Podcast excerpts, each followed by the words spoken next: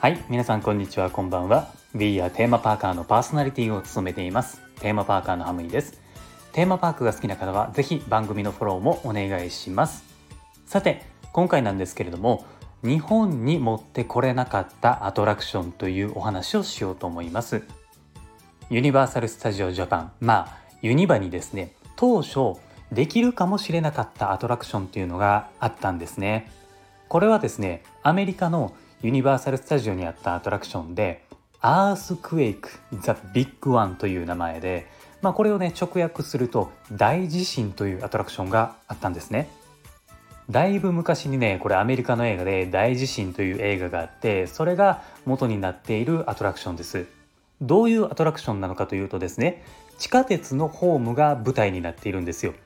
で、えー、僕たちはですね、えー、電車に乗って地下鉄の駅に行くと大地震が起こるんですね。そして停電になって真っ暗になったり物とかがもう壊れたりするんですよ。で最終的にですね水道管が破裂して水がねこうめちゃくちゃ流れてきてもう結構ねパニックになるアトラクションなんですよ。このアトラクションがですね、えー、日本のユニバにも来たかもしれないっていうことなんですよね。で、えー、じゃあこのアトラクションをですね日本のユニバのどこに持ってくるんだっていうことになるんですけれども、えー、当初ですねオープンする予定だったのがサンフランシスコエリアなんですね。まあえーとね、バックドラフトとかドラゴンズパールっていう中華レストランがあるエリアのところですよね。でこの、えー、ドラゴンズパールっていうレストランを正面に見た時に右側ですねそこにですね、まあ、屋根というか赤いアーチが4つある建物がありますよね。そこがアトラクションになる予定だったところなんですよ。この、えー、部分の床にはですね電車が走る線路と転車台があるんですよね。以前に、えー、ラジオでですね、まあ、お話もさせていただいたんですけれども、えー、これに関するねバックグラウンドストーリーを、まあえ前にね言ったんですけれども実は、えストーリーの他にももう一つの要素があって、えここがアトラクションになる予定だったっていうね名残があるんですよ。それが電車と、え線路のことですよね。でもこのアトラクションっていうのは日本では実現しなかったんですよね。その理由っていうのもまあ皆さんがですねお察しの通り日本はめちゃめちゃ地震が多い国じゃないですか。だからいろいろと思い出すこともあると思いますしちょっとよろしくないよねっていうことで日本への導入が中止になったということなんですよ。